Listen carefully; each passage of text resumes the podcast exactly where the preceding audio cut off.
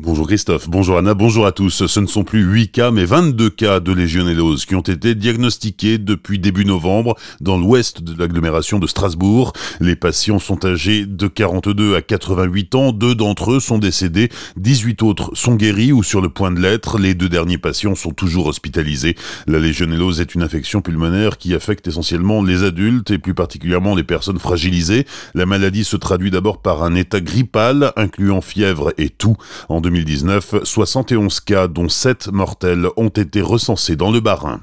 Peut-être la fin des explosions nocturnes à Célestat. Deux frères de 17 et 23 ans ont été arrêtés par la police mardi soir. Dans le coffre de leur voiture, les policiers ont découvert une vingtaine de pétards de gros calibre, des engins qui nécessitent un certificat de qualification. Le plus gros de tous avait un diamètre de 15 cm et pesait 1,2 kg. Les artifices ont été confiés à des démineurs. Les deux frères encourent jusqu'à 1500 euros d'amende.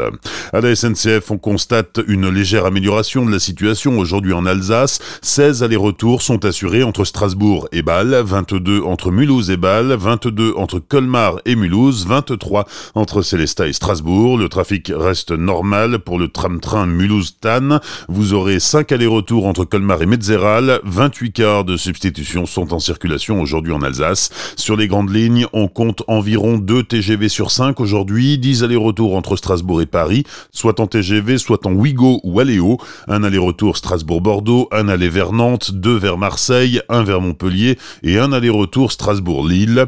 Enfin, trois allers-retours du Lyria, Paris, Mulhouse-Bâle. Aujourd'hui, c'est le 15e jour de grève des cheminots et force est de constater, le mouvement social a des répercussions sur l'activité économique. En Alsace, les secteurs de l'artisanat, de la logistique portuaire ou du transport routier sont particulièrement atteints. Les artisans, par exemple, passent deux à trois fois plus de temps dans leur véhicule pour se rendre sur les chantiers, sans parler de l'absentéisme et des retards du personnel qui doit prendre la voiture puisqu'il n'y a pas ou peu de trains. Pour Noël, les bénéficiaires de l'aide alimentaire de la Manne-Colmar auront du pot. Hier après-midi, la présidente du conseil départemental du Haut-Rhin, Brigitte Klinkert, a offert à l'association quelques 250 pots de miel, du miel qui provient des ciruches installées sur le toit du conseil départemental. Une démarche qui a du sens, selon Brigitte Klinkert.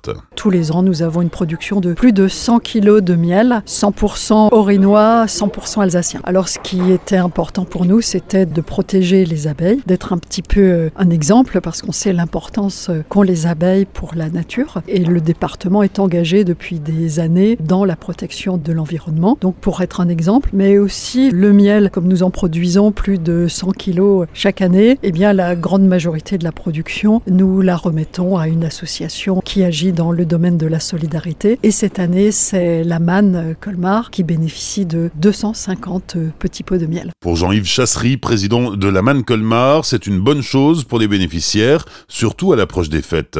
On est toujours preneur de toutes ces actions qui permettent effectivement euh, d'amener un peu plus de réconfort auprès des bénéficiaires, de ces familles qui sont en grande difficulté tout au long de l'année. Et effectivement, dans cette période de Noël, on est toujours preneur de toutes ces actions. L'année dernière, on avait mis une action en place. Hein. on a distribué euh, tous les jours, euh, pendant la période de Noël, du chocolat et des manalades tous les matins, de manière à accueillir les bénévoles dans de bonnes conditions et leur montrer un peu ce que c'était les fêtes de Noël en Alsace. Des propos recueillis par Pablo Desmar, les pots seront remis la semaine prochaine, intégrés dans des colis alimentaires pour offrir un peu plus de douceur aux familles bénéficiaires pendant les fêtes de fin d'année. Enfin, le Racing rencontrait Nantes hier soir, huitième de finale de la Coupe de la Ligue, victoire des Alsaciens qui ont battu les Canaries 0-1, but de Nuno d'Acosta à la 78e minute. L'aventure continue pour les Strasbourgeois qui joueront contre Reims en quart de finale le 7 ou 8 janvier prochain. Bonne matinée, belle journée sur Azure FM, voici la météo.